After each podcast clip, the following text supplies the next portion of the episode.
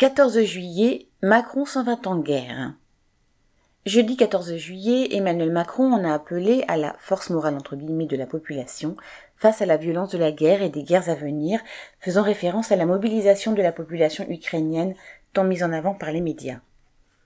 Le gouvernement se sert de la guerre pour justifier la crise et l'inflation actuelle, mais il prépare aussi les esprits à des conflits plus violents, dits de haute intensité. Macron a d'ailleurs confirmé l'augmentation des budgets militaires.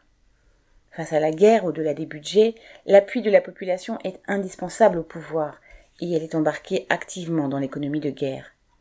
Par le passé ou aujourd'hui en Russie et en Ukraine, les hommes ont été enrôlés de gré ou de force pour servir de chair à canon.